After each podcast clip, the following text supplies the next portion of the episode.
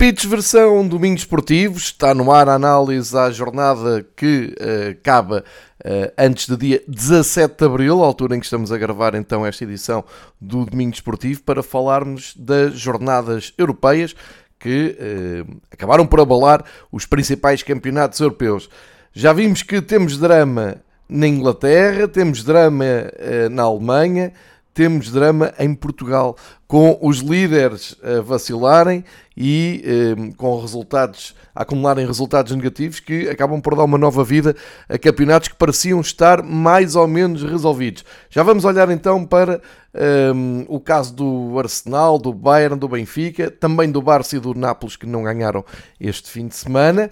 Eh, comecemos, como sempre, pelo campeonato português, mas antes vamos eh, atualizar aqui a lista de campeões europeus, daqueles uh, menos conhecidos, das, aquelas ligas bem mais uh, escondidas dentre as 54 federações da UEFA e, portanto, equipas que se apuram imediatamente para a Liga dos Campeões. Está bem que é para os playoffs e a primeira uh, eliminatória, mas uh, o Fever Pitch tem esse carinho especial pelo futebol mais escondido, mais secundário da, dos caminhos da UEFA. Então, para isso, temos aqui o novo campeão. Tínhamos, eh, se não me falha a memória, os últimos eh, campeões que atualizaram a lista eh, de 2023 já, já são de março. Foram, foi campeão de Malta e de País de Gales. Agora acrescentamos o campeão da Eslovénia. foi neste fim de semana que o Olímpia Ljubljana conseguiu conquistar o título da Eslovénia. Para isso, uh, conseguiu fazê-lo em, estilo, conseguiu vencer o rival mais próximo, o Maribor, uh, e chega ao título da Eslovénia cinco anos depois. Portanto, é o regresso do Olímpia às fases de qualificação da Liga dos Campeões. Aqui na, no Olímpia Ljubljana há uma história que vale a pena recuperar. no verão do, do ano passado foi apresentado como treinador da equipa o Albert Riera, que foi muito contestado. Foi tão contestado que uh, os adeptos uh, mais radicais do Olímpia entraram na sala de conferência de apresentação do treinador e exigiram a sua saída do clube. Não o queriam no clube. Ele acabou por ficar e agora, uh, em abril, nem um ano depois, aí estão todos contentes a festejar um título com um treinador que não queriam na, na equipa. Histórias do futebol, histórias da Eslovénia. Deixa-me acrescentar só mais uma, uma história bem engraçada uh, nos sempre competitivos campeonatos ingleses e aqui fora da zona de de campeonatos profissionais, portanto, naquela extensa pirâmide de campeonatos que Inglaterra tem, só para dar conta de que um projeto recente, uh, com alguns anos de, de, vida na Inglaterra, alguns já terão ouvido falar nisto, os mais uh, curiosos uh, de jogar futebol manager, de acompanhar os escalões inferiores de Inglaterra, é uma equipa chamada Hashtag. o o hashtag consegue este fim de semana a subida à sétima divisão de Inglaterra. Portanto, fica ali a três divisões da, da zona uh, profissional. Uh, para se ter uma, uma ideia desta ascensão e para se ver uh, como tem sido bom o trabalho neste curioso clube inglês, há esta comparação. Em 2010, portanto, há cerca de 13 anos, o hashtag era uma equipa de futsal, praticamente.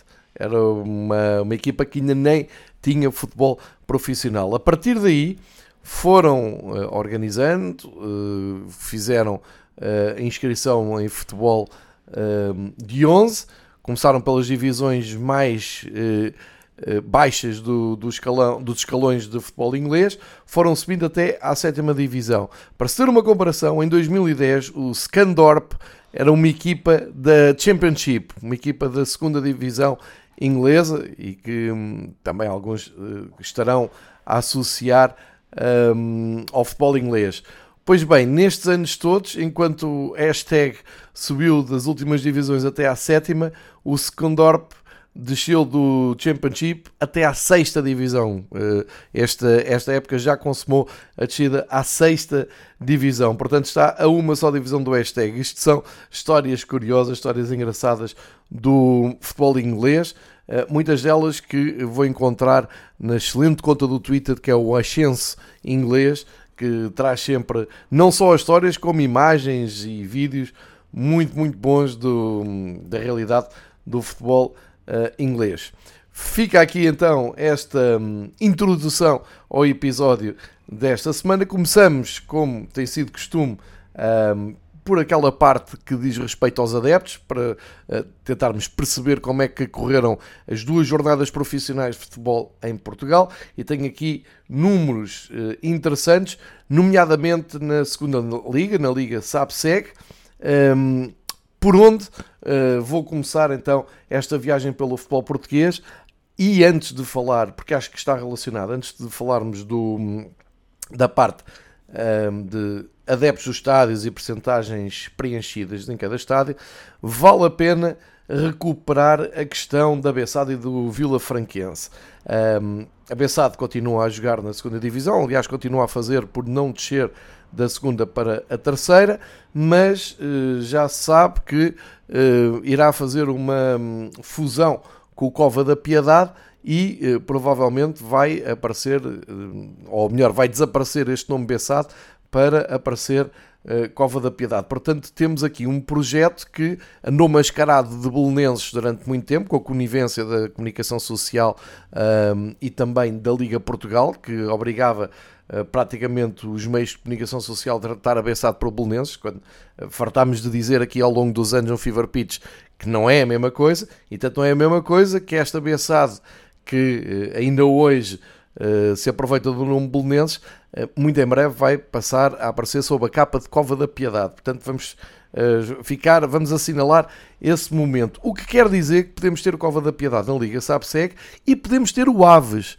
E agora aqui é muito mais complicado para perceber como é que o Aves, depois de um autêntico suicídio clubístico com histórias muito feias de propriedade e de falência, o Aves que está na segunda divisão distrital um, a, a, competir na, na, zona, na zona deles. Uh, vão aparecer então, ao que tudo indica, daqui a uns meses na Liga SABSEG uh, através de uma fusão com o Vila Franquense. Vila Franca de Xira, sim, reparem bem a ligação Vila Franquense um, Aves. Isto porque neste fim de semana uh, adeptos, adeptos sócios do, do Aves aprovaram então um, essa compra por parte do Vila Franquense um, para a SAD do Aves e vão transferir então uh, o que é hoje em dia o Vila Franquense para a Vila das Aves, com o equipamento, com o emblema ou algo parecido com aquele emblema, não sei como é que isso funciona, mas uma coisa tenho de certeza, para o ano podemos ter um Cova da Piedade Aves na segunda divisão e ninguém vai perceber muito bem porquê, porque o Cova da Piedade nem está a competir em lado nenhum e o Aves está na, num, numa segunda divisão distrital. Fica aqui a chamada da atenção, porque isto vai realmente acontecer, já se percebeu. Os processos são hum, medonhos, uh, mas a conivência também dos associados do Cova da Piedade e do Aves a permitirem uh, mais uh, duas aberrações no futebol português. Futebol português que um, tem como presidente da Liga, como toda a gente sabe, Pedro Proença, que um, foi até Oliveira das Mães, numa sexta-feira, ao fim da tarde, assistir uh, ao Oliveirense Farense. E uh, o jogo deu na Sport TV, deu para ver perfeitamente a fraquíssima assistência do estádio de Oliveira das Mães, estava muito pouca gente nas bancadas e fiquei um, fiquei de ir ver então e de confirmar o número oficial de espectadores. Tiveram em Oliveira das Mães 402 adeptos, o que quer dizer que 23% do estádio foi ocupado. E a novidade é que entre esses 402 adeptos estava Pedro Proença. Portanto, quando a Liga Portugal faz textos sobre a presença de adeptos nos estádios, a volta das famílias aos estádios, um, eh, catapultar a Liga Portuguesa para uh, números de assistências mais uh, entusiasmantes, eu gostava que falassem primeiro com o presidente da Liga e que lhe perguntasse o que é que ele achou do ambiente oliveirense-farense hum, e que falasse também com os adeptos do Farense, que costumam acompanhar a equipa para todo lado e que, eh, inclusive, já mostrei aqui, eh, muitas vezes tem o triplo ou quádruplo de adeptos em Faro em relação aos vizinhos de Portimão na primeira divisão. Portanto, estamos a falar de adeptos que se interessam e que vão realmente ao futebol.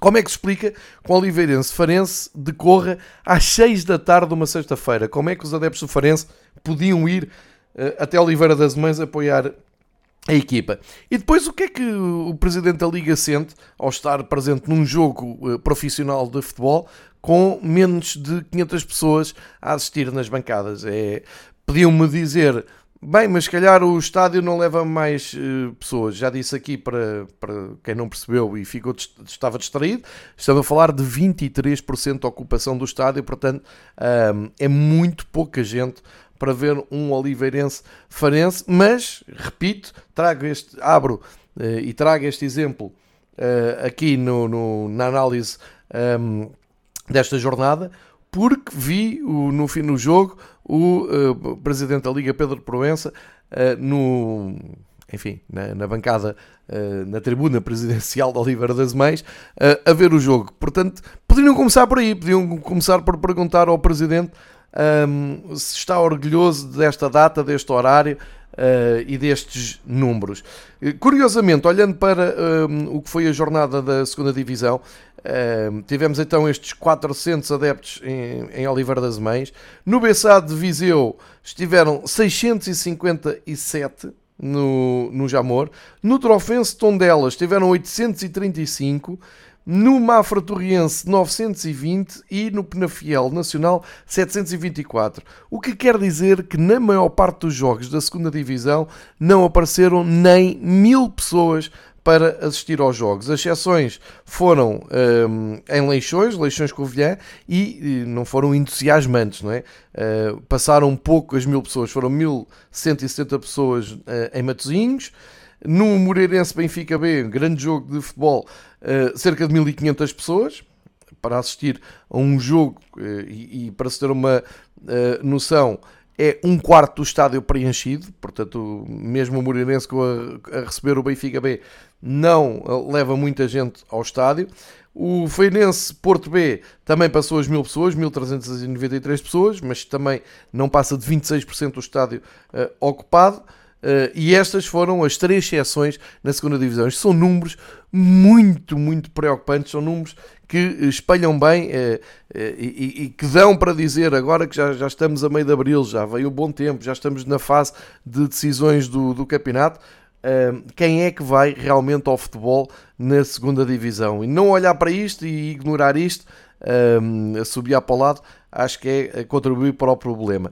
Viramos a página, entramos então agora já na divisão principal, Liga Portugal B-Win, e um, é verdade que temos aqui alguns números uh, interessantes de assistência, nomeadamente, e como tem acontecido sempre, no decisivo Marítimo Passos apareceram 9 mil adeptos, como tem, tem aparecido ao longo da temporada na Madeira. O Marítimo é das equipas que leva realmente e consegue um, encher o seu estádio. São cerca de 9 mil espectadores, uh, são números uh, quase nos 90% de ocupação do estádio. Claro que no Chaves Benfica também tivemos casa cheia, cerca de 8 mil adeptos, não leva muito mais o estádio. No Porto já se faz sentir um, o, o efeito de uh, voltarem a acreditar no campeonato, voltarem a estar dentro da luta pelo título, muito dentro, muito perto do Benfica, e isso espelhou-se no número de 40 mil adeptos uh, no, no Dragão, portanto 81% do estádio do Dragão completo. Nós já tínhamos tido aqui algumas assistências bem abaixo deste número, portanto voltaram a acreditar os adeptos do Porto. Em contraste, em Alvalade, uh, tivemos meia casa, e é meia casa literalmente, apareceram apenas 25 mil adeptos para ver o Sporting Aroca. Curiosamente, um dos jogos uh, um, ehm, que suscitava mais interesse, o Aroca tem feito um, um belíssimo campeonato, talvez possa dizer mesmo que é a surpresa do, do campeonato, não, não um, ehm, retirando mérito ao Chaves e ao Casa Pia, equipas que vieram da, da segunda divisão que estão fazer um belíssimo campeonato, mas o Aroca fixou-se ali em zona europeia e, inclusive, foi bater o pé uh, ao Valado. 25 mil pessoas. O Sporting tem aqui um problema para lidar. Uh, suponho que agora na quinta-feira com os Juventus vai ter mais, muito mais gente, mas uh, para o campeonato estas assistências, tal como Pedro Varela tem mostrado nas suas redes sociais, no Twitter, um, são, são preocupantes. Uh, ótimos números em Braga, no, no Braga Gil Vicente, no Derby, passou, passou a barreira dos 18 mil adeptos na Pedreira, embora ainda haja aqui margem para evoluir, estamos a falar de 60% do estádio cheio, mas são muito bons números para o, Braga Gil Vicente. Depois, Rio Ave Casa Pia, mais o mesmo, 2.700 uh, adeptos, meia casa. No Estoril Portimonense apareceram 1.714 adeptos, é uma, uma pobreza uh, nas bancadas uh, que significa 33% da ocupação do estádio. E finalmente, no jogo que abriu até a jornada, uh, 4.042 adeptos no Famalicão Vitória, 76% eh, da ocupação. Portanto, continuamos a ter aqui números preocupantes abaixo dos 50%, como aconteceu na eh, Amoreira e a bater nos 50% como Rio Ave e Sporting. Eh, e depois há aqui vários fatores a contribuir então para uma melhor e para um aumento de adeptos, o que é bom. Mas reparem bem que este retrato entre a primeira e a segunda divisão um, levanta aqui variadas preocupações, se alguém quiser se quiser realmente preocupar com isso. Preocupados estão os adeptos do Benfica que uh, veem uma vantagem de 10 pontos e numa semana um, aconteceu o impensável, o Benfica recebeu o Porto na semana passada, como podem encontrar aqui no arquivo do Fever Pitch essa análise ao fim de semana passado, e tal como disse na semana passada, o Benfica passa de uma possibilidade de aumentar para 13 pontos e partir para um fim de época perfeitamente descansado, para uh, dar vida uh, a um rival que geralmente não costuma perdoar essas segundas vidas e agarra-se a, a elas um, com toda a convicção e uh, o Benfica não contente então com uh, essa, uh, esses três pontos que o Porto levou na luz, foi a Chaves e perdeu por 1-0. Uma derrota absolutamente impensável e que virou do avesso um, as convicções e o estado de espírito de todos os adeptos do Benfica que já se preparavam para fazer contas à jornada em que festejava o título e agora têm que olhar para os seis jogos que faltam e pensar um, como é que podem não falhar um, em mais do que um. Ou seja, o Benfica neste momento, neste momento continua a ter uma um, almofada uh, de conforto curta, mas é uma almofada de conforto a seis jornadas do fim. Uh, o Benfica, neste momento, o grande desafio que tem é fazer um reset total a tudo o que foi feito até agora, como se começasse agora a temporada, olhasse para os seis jogos que o Benfica vai ter fora. Atenção que o Benfica vai a Barcelos, uh, que ainda ontem deu uma ótima réplica ao Braga, e vai a Portimão, um terreno nada fácil, até historicamente para o Benfica nos últimos anos, uh, e tem o derby para jogar em Alvalade. Portanto, Uh, é isto que anima os adeptos do Porto, é isto que preocupa os adeptos do Benfica.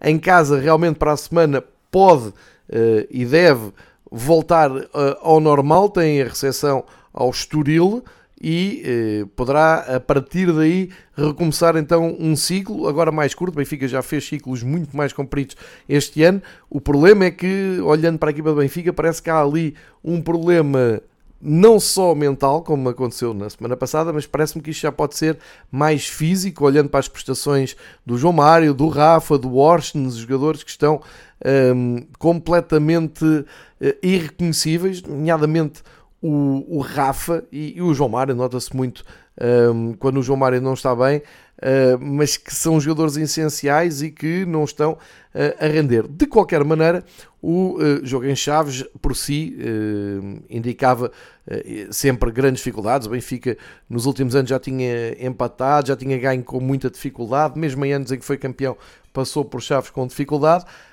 Um, e portanto tinha que dar resposta não só ao jogo do Porto, mas um, Uh, o ambiente ficou ainda mais pesado quando o Benfica perdeu 2-0 em casa à primeira mão dos quartos de final com o Inter a meio da semana uh, e portanto só havia aqui uma saída trás dos montes, era o Benfica conseguir voltar às vitórias.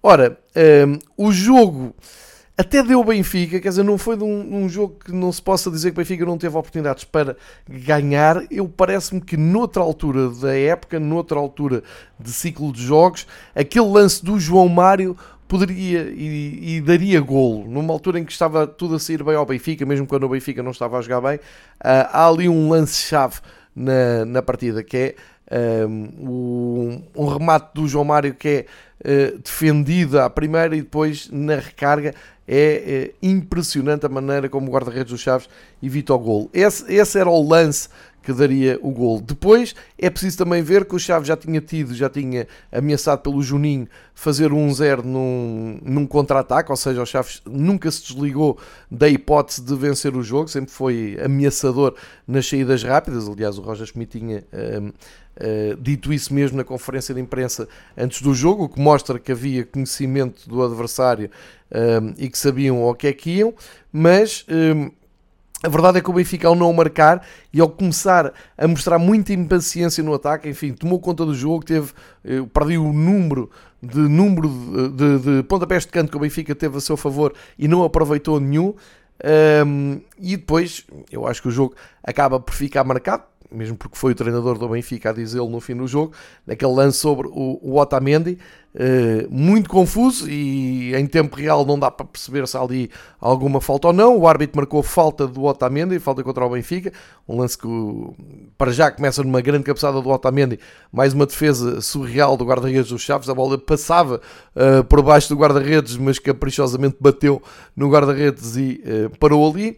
Mas é, é preciso dizer que, mais uma vez, já disse isto em relação a outros jogos que não o Benfica, portanto estou perfeitamente à vontade, eu não consigo perceber como é que nós pagamos ao operador Sport TV para nos dar um, as imagens e todos os pormenores à volta dos jogos, e hoje em dia um, as coberturas aos jogos são Uh, muito extensas, no, no meu caso, uh, na minha opinião, uh, demasiado extensas. Três horas antes já se está com câmaras e drones e, e motas atrás dos autocarros, é um disparate total, banalizou-se completamente o, o pré-jogo, mas uh, durante o jogo eu quero que me mostrem todos os pormenores. E mais uma vez, uh, a Sport TV faz esta rábula durante a transmissão. Há esse lance, ficam dúvidas no ar. O próprio comentador, o próprio narrador, repórter de pista tudo ali um bocado embrulhado em dúvidas e há uma imagem, há uma câmara, portanto existe a imagem em que há realmente uma falta do jogador dos Chaves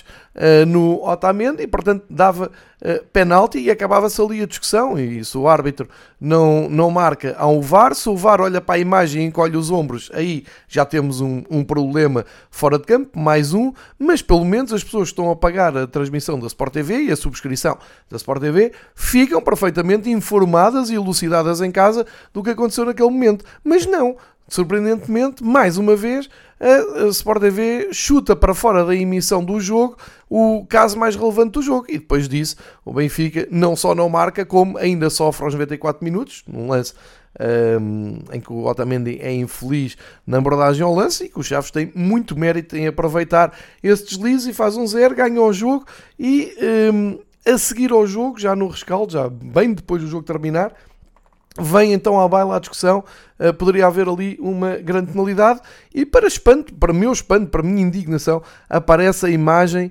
clara de que há ali uma falta. Levantam-se aqui duas, duas, um, duas ideias.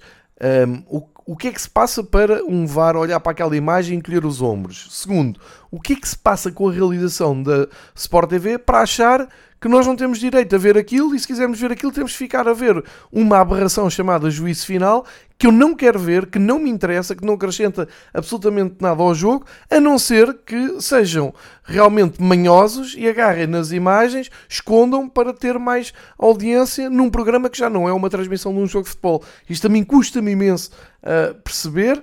Um, eu estou à vontade porque foi o próprio treinador do, do Benfica que falou nesse, um, nesse fenómeno e, e, que acaba por ter influência direta no jogo.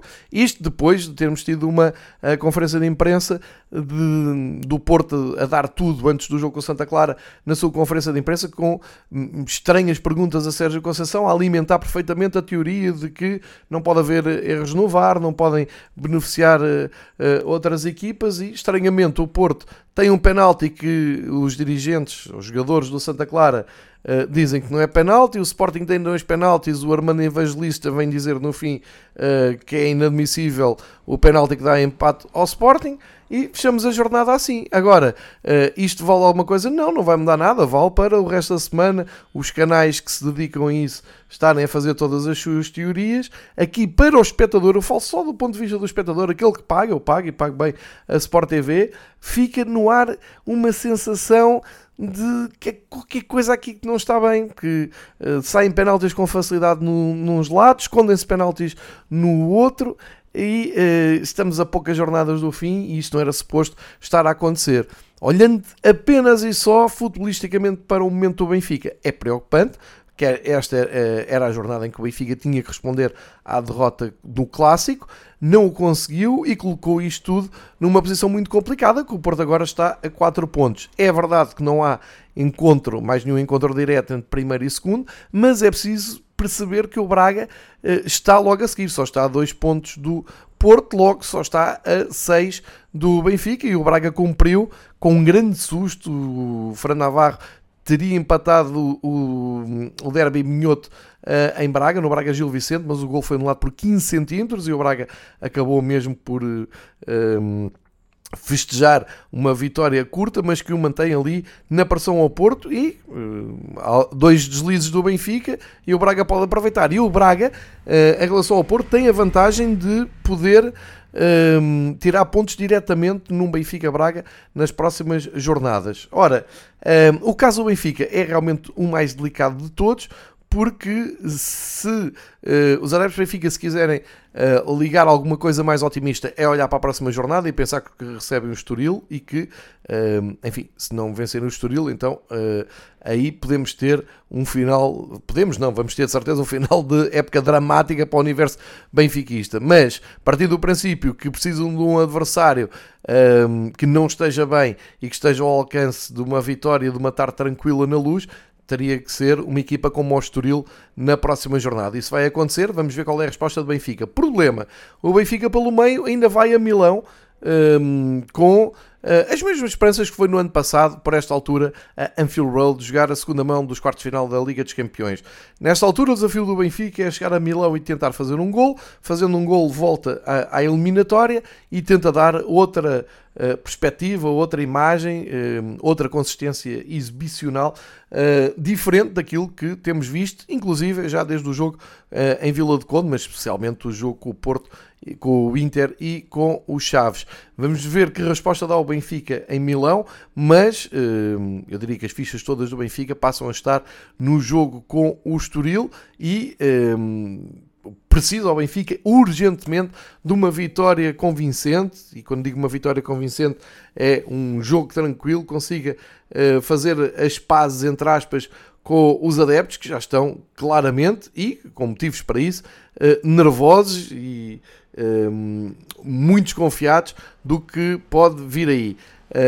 É verdade que o Porto também joga, é verdade que o Braga também joga, o campeonato está em aberto. É, há equipas aqui que, como os Chaves, que já estão muito tranquilas na, na tabela, já não têm nada a perder um, e, e, podem jogar com muito menos pressão do que outras que estão para, para descer. É o caso, por exemplo, para a semana o Passos Ferreira recebe o Porto e vem da derrota do jogo decisivo praticamente pela manutenção com, com o Marítimo e correu mal, perdeu. E um, ehm, no caso de Benfica e Sporting, estão a meio de uma eliminatória europeia. É muito difícil uh, perceber qual é a cota de responsabilidade da, um, das provas da UEFA nestes dois desaires de Benfica e do Sporting. No caso do Sporting, parece-me óbvio Ruben Amorim rodou bastante a equipa, qualquer maneira, o Sporting teria que ganhar ao Aroca uh, em casa, mas, uh, e percebe-se, se calhar já não há grande motivação do Sporting ou não há grande crença em chegar uh, ao pódio do, do campeonato. Estão em quarto lugar e parece que já não se acredita muito em Alvalade. E por outro lado, abriu-se ali uma janela de oportunidade de fazer história, de eliminar umas Juventus e de seguir em frente para as meias finais da Liga Europa, o que seria uh, um grande feito da, da equipa do Sporting, que vem da Liga dos Campeões e agora já afastou o Arsenal, pode afastar as Juventus, e estamos a falar de grandes uh, adversários. Não sei qual é a cota, talvez a cota de hum, responsabilidade de provas europeias esteja maior em Alvalade. No Benfica também contribui para uh, este apagão, mas é muito mais que isso, isso é evidente que é mais do que isso. Uh, não só estes jogadores que eu já disse do Benfica em sub-rendimento, como também uh, alguma hesitação, inclusive durante o jogo, uh, do Benfica apresentar um plano B do Benfica conseguir arranjar forças para mostrar o que já mostrou, ou que veio a mostrar praticamente na época toda, uh, e isso tem sido um, um, facto. Nesta altura, o grande desafio do Benfica é voltar a ser Benfica do Roger Schmidt, que encantou e que motivou e que deu até uma uh, sensação de invencibilidade de, pelo menos no, no. Portanto, o Benfica, eh, até ao jogo com o Porto, tinha uma derrota em Braga, agora passa a ter três, duas seguidas, mais outra com o Inter pelo meio, embora uh, facilmente se possa separar os contextos, como é evidente, mas a verdade é que no horizonte pode vir a estar outra derrota. Se o Benfica for uh, a Milão sem convicção e sem grande crença na possibilidade de passar, pode ser apenas uma noite para despedida de uma grande temporada europeia. Uh, pode o Benfica tentar apenas puxar da dignidade de cair no, no, no estádio Giuseppe Meazza, uh, mas pode prolongar também a sua série de jogos sem vencer e criar aqui toda uma tensão e todo um peso extra para, para o jogo do Estoril. Portanto, para já, no horizonte, Obviamente o Benfica tem uh, o mesmo desafio que tive há um ano, insisto, em Liverpool, em que do nada voltou à eliminatória. O Benfica consegue um empate 3-3 em Anfield e lembro-me bem, porque estava naquela baliza uh, de poucos minutos do fim o Darwin podia ter feito o 3-4 e sobrava tempo para o 3-5. Seria uma loucura, seria, mas que se sentiu na bancada que chegou a ser possível, sentiu, tanto assim é que depois houve aquele momento de mística benfiquista que eu acho que até lançou já uh, esta temporada. O Benfica tem que marcar encontro então com esses tempos uh, de, de um, contentamento, esses tempos de comunhão com a bancada, porque nesta altura está muito difícil. Uh, marca encontro então com o Estoril na próxima semana. Uh, o jogo, deixem-me só aqui confirmar no calendário, é às 6 horas de domingo e vai então direto para a agenda dos jogos mais eh, importantes da, da próxima semana. Uh, porque uh, já se, uh, quando o Benfica for jogar, já saberá o resultado do Porto e do Braga. O Braga joga na sexta-feira às 8 h quarto no Jamor com o Casa Pia, o Porto joga às 8 h meia de sábado na Mata Real com o Passos Ferreira, portanto transfere depois aí a, a pressão para o Benfica, mas num Benfica Estoril, se o Benfica não consegue um, cimentar a sua posição de favorito ao título uh, ganhando, então estamos muito mal em termos de contas de campeonato. Mas na verdade o campeonato está relançadíssimo. Uh, Porto e Braga têm aqui um inesperado balão de oxigênio e vão, contudo, uh, à procura de pressionar o Benfica. Cabe agora ao Benfica, com este embate para já em Milão, quarta-feira, e depois, acima de tudo, no que diz respeito às contas do campeonato, todo, todas as forças, todas as baterias, o reset que terá que ser feito mental, físico, tudo o que quiserem, uh, e é se querem uh, fazer uma reconciliação com o universo benfiquista, com aqueles que vão ao estádio e com os que sofrem por fora, uh, tem que ficar então marcado para dia 23 de abril, domingo, 18 horas, Estádio da Luz, vamos ver qual é a resposta do Benfica. Para já, eh, temos então essa situação de Porto a recuperar pontos em duas jornadas seguidas, algo que não, não era expectável. Temos, como eu já disse, o Aroca em posição europeia, Vitória de Guimarães absolutamente irreconhecível, não está a merecer de todo um, jogar na Europa no próximo ano e sendo que na próxima jornada o Vitória recebe precisamente o Sporting um, para tentar encurtar distâncias para o Aroca, o Aroca que recebe em casa o Vizela e pode um, confirmar a sua um, candidatura aos lugares europeus. Cá em baixo, já o disse, o Marítimo bateu o Passo Ferreira, uh, segunda vitória nos últimos três jogos para a equipa de Zé Gomes, soma agora 22 pontos, fica com 5 de vantagem sobre o Passos, parece-me Passos e Santa Clara estão claramente a caminho da segunda divisão. Há aqui uma uma nuance é que o Estoril, e tem agora essa ida à luz, e portanto vai à luz bem aflito, o Estoril pode vir a ser ultrapassado pelo Marítimo, caso o Marítimo mantenha esta tendência para ganhar. O Portimonense não ganhava há muito tempo, voltou às vitórias e, e chega aos 30 pontos, uh, o que quer dizer que um, praticamente já respira na primeira divisão e já olha para a permanência com uma certa tranquilidade. É este o raio-x, é este o quadro de, de momento uh, à 28 jornada do campeonato. Vamos ter aí muitas emoções, com certeza, nas próximas jornadas. Benfica e Sporting ainda terão as suas noites europeias durante esta semana. Acho que ninguém estava à espera disto, portanto, preparem-se que vêm aí semanas muito agitadas, de grande emoção e também, como se viu, de muita polémica à volta dos jogos dos candidatos ao título. Vamos virar para a Premier League, onde o Arsenal também já apareceu mais forte na conquista do, do título, ou nessa possibilidade. O Arsenal nos últimos dois jogos está a ganhar por 2-0 e deixa-se empatar 2-2. Se em Anfield Road nós podemos dizer, ok, um, não, não era fácil e não pode ser considerado um, propriamente uma uh, hecatombe, acabou por perder pontos 2-2, um grande jogo. Agora, o que aconteceu ontem em Londres é que já deixa os adeptos do Arsenal mais desconfiados e os do City mais confiantes.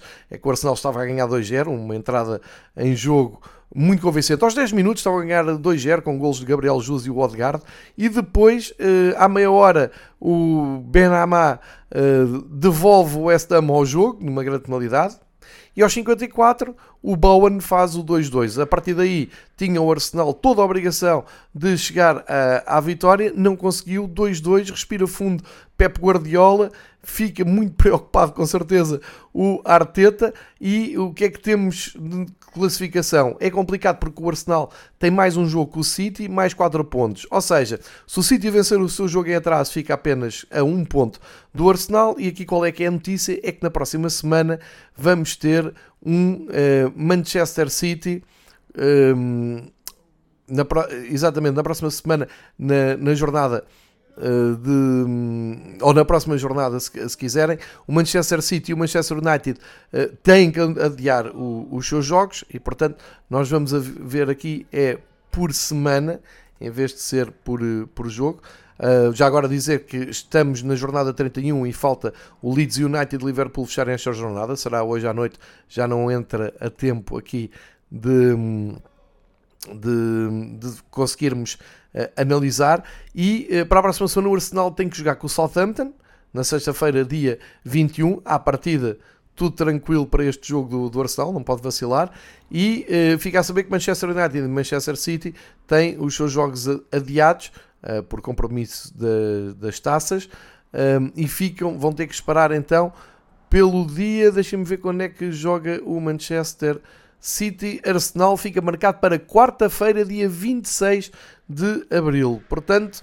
Uh, as contas vão estar embrulhadas, vamos estar aqui num cenário de SES, por causa dos jogos em atraso do Manchester City, mas basicamente o que o Arsenal e os adeptos do Arsenal têm que saber é têm que ganhar ao Southampton e têm que não perder no uh, clássico em, uh, no Etihad com o Manchester City, quarta-feira, 26 de Abril, 8 da noite, será esse o grande momento da Premier League. Tudo o que não seja uma vitória do Manchester City dá vida a Arteta. Uma vitória do Manchester City e depois uh, colocando o calendário em dia pode vir a dar novo título para uh, a equipa de Guardiola. É este o cenário que o Arsenal tem que enfrentar e colocou-se nesta posição com este impensável empate de 2-2 no Estádio Olímpico de Londres com o West Ham.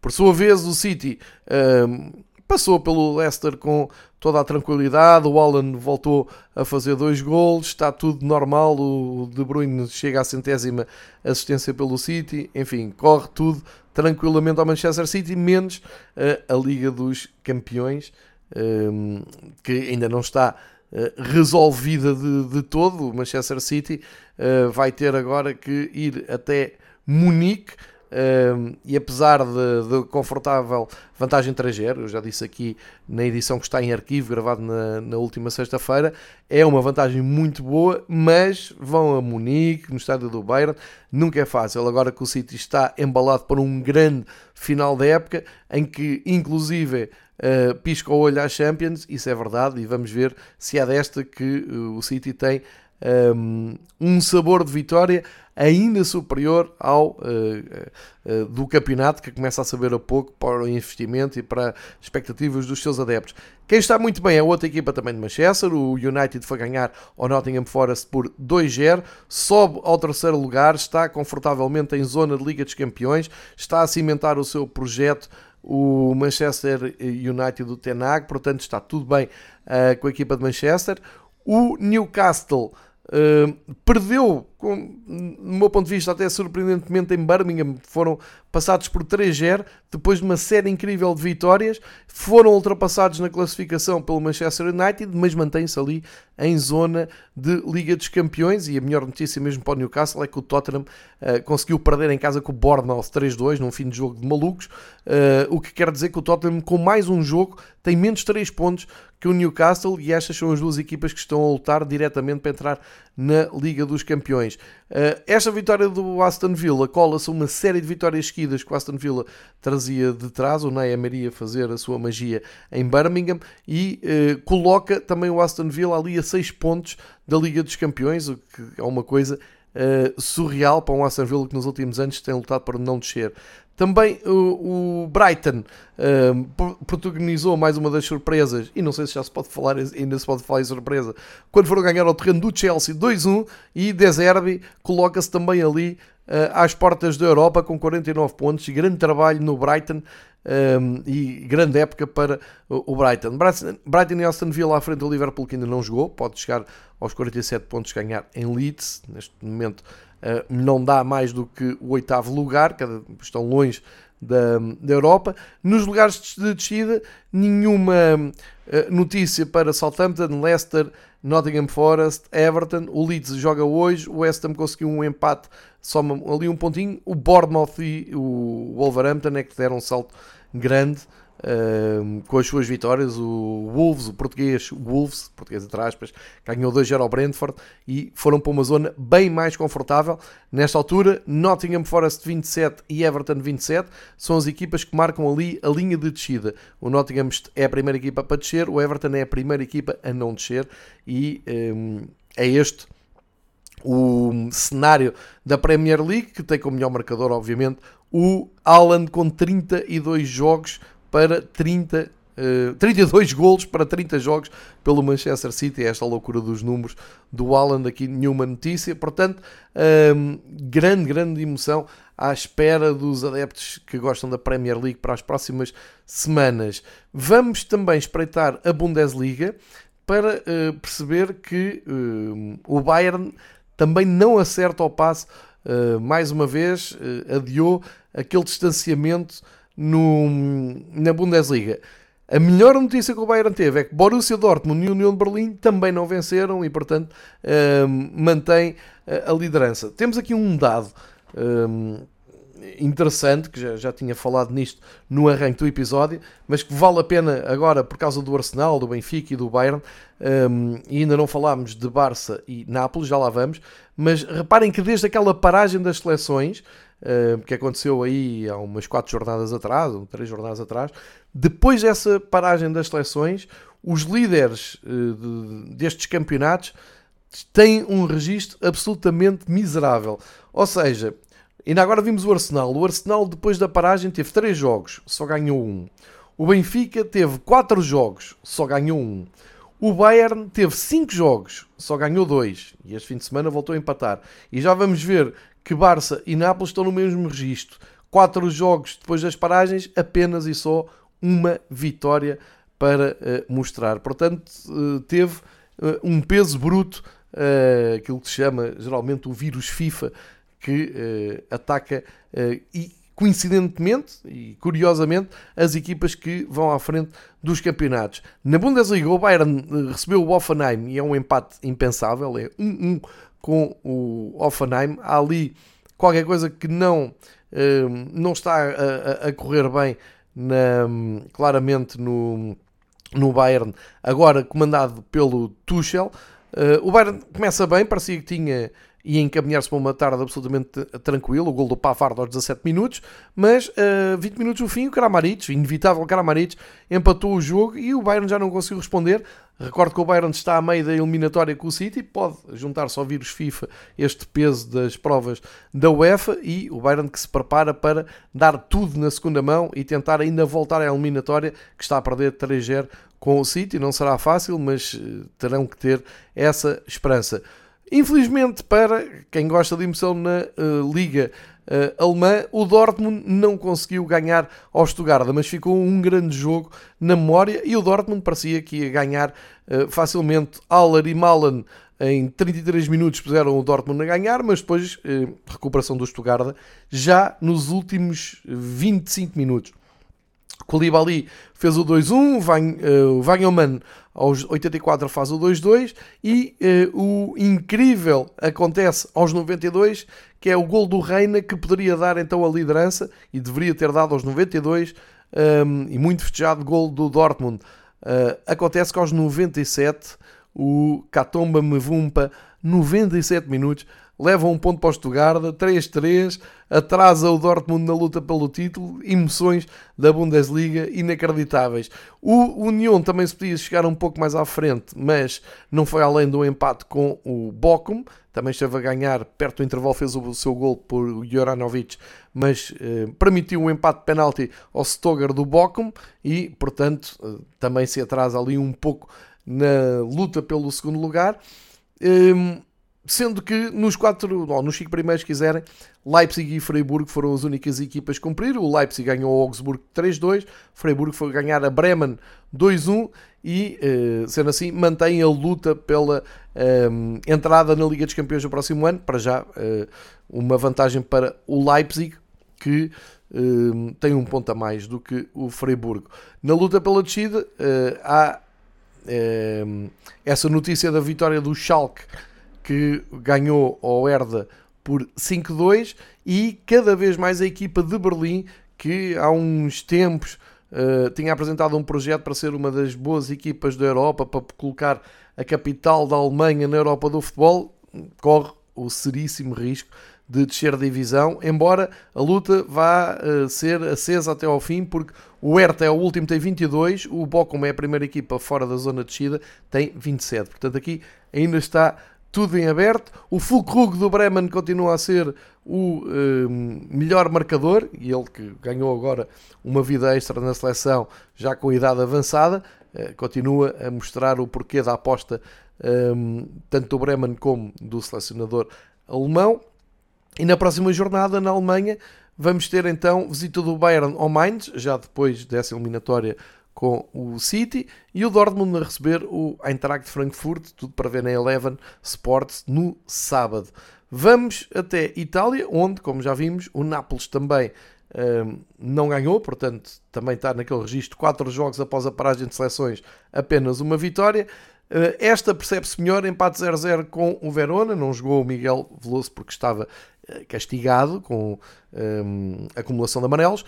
0-0 no Nápoles-Verona, mas percebe-se que Spalletti mudou muito a equipa uh, e todos os pensamentos estão a meio da semana para o Nápoles-Milão, Nápoles-Milan da Liga dos Campeões, está 1-0 para o Milan, o Nápoles vai dar tudo para uh, reverter esse resultado e atingir as meias finais da Liga dos Campeões, porque o campeonato está praticamente resolvido. E está tão resolvido um, ehm, que, uh, por exemplo, as equipas ainda, e são muitas, nas competições europeias, como a Juventus, adversária do Sporting, foi perder ao terreno do Sassuolo, a Fiorentina eh, só joga hoje, com a Atalanta, mas o Inter, adversário do Benfica, perde 1-0 com o Monza, também com muitas mudanças por parte de Simone Inzaghi na, no 11, mas acaba mesmo até por perder 1-0, portanto o Inter não chega melhor que o Benfica um, a, esta, a esta zona, só que no Benfica é mais traumático, está mesmo na luta pelo título, o Inter neste momento tem que se preocupar em entrar em zona de Champions League e já está um, a dois pontos do rival, porque o, o, Milan também empatou. Portanto, como estamos a ver, as equipas da Liga dos Campeões, de, da parte de Itália, tiraram todas o pé nesta semana. Aproveitou o Lazio para ganhar 3-0 um, ao Spezia, Cremonese ganha 1-0 ao Empoli. Um, aqui, uma palavra para a Salernitana de Paulo Sousa, pontua novamente no terreno do Turino, com o Ochoa a ser uma das grandes figuras. Já perdi o, número de jogos, pelo menos nos últimos 5 jogos, a Salernitana vem sempre a pontuar. Isto é mesmo ponto a ponto, vai a Salernitana afastando-se do Verona, que é a primeira equipa para descida, tem 23 pontos. A Salernitana tem 30, portanto são 7 pontos. Parece-me mesmo que o Paulo Sousa vai conseguir manter a Salernitana na Série A. Portanto, um grande trabalho. Eh, e com a ajuda, como eu disse, do lendário guarda-redes uh, mexicano Ochoa, tem sido importantíssimo. E uh, ainda uma palavra para a Roma de Mourinho, ganhou 3-0 ao Dinese um, e chega-se ali ao terceiro lugar do campeonato. Portanto, parece-me cada vez mais viável termos o, a Roma de José Mourinho na Liga dos Campeões, uh, apurada diretamente pelo campeonato. Uh, embora uh, isto ainda não esteja resolvido, porque são 5 pontos que separam Roma e Inter, a primeira equipa fora uh, da zona Champions. Está, um, nesta altura, diria que foi uma jornada do campeonato italiano muito discreta, com todos os clubes italianos presentes nas provas europeias a pensarem mais na Europa do que no campeonato, e percebe-se porque o Nápoles é um campeão praticamente anunciado é, não é relevante ter perdido pontos em casa com o Verona, é preciso, e é o que os adeptos querem, é ganhar. E por falar em adeptos, os adeptos do Nápoles estão bem revoltados contra a direção do Nápoles. Aquilo não está nada fácil, nunca foi nem nunca será fácil no Nápoles, mas mesmo com título à vista e com a possibilidade de chegar às meias finais, está tudo muito turbulento para os lados de Nápoles.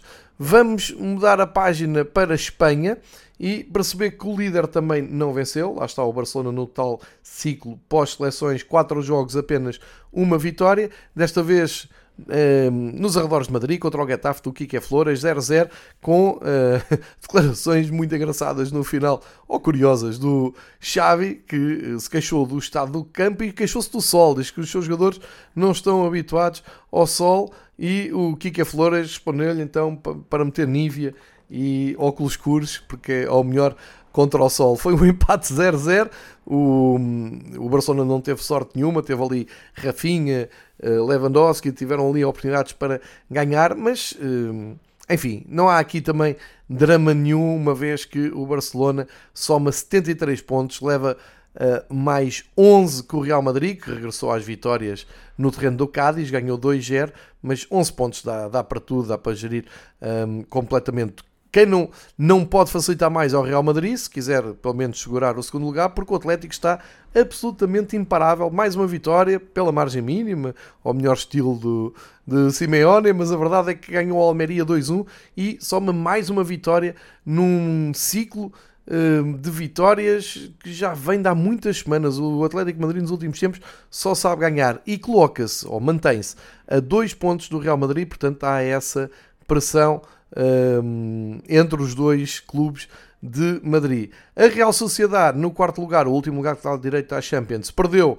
uh, e é uma derrota traumática, porque foi em Bilbao, portanto no derby do País Basco, uh, perdeu com, com o Atlético, 2-0, e viu assim o Betis chegar-se um pouco mais à frente, ganhou ao Espanhol 3-1 e já só está a 3 pontos do quarto lugar. Isto é importante porque, como sabem, quarto lugar dá uh, uh, a última vaga na Liga dos Campeões para uh, a La Liga.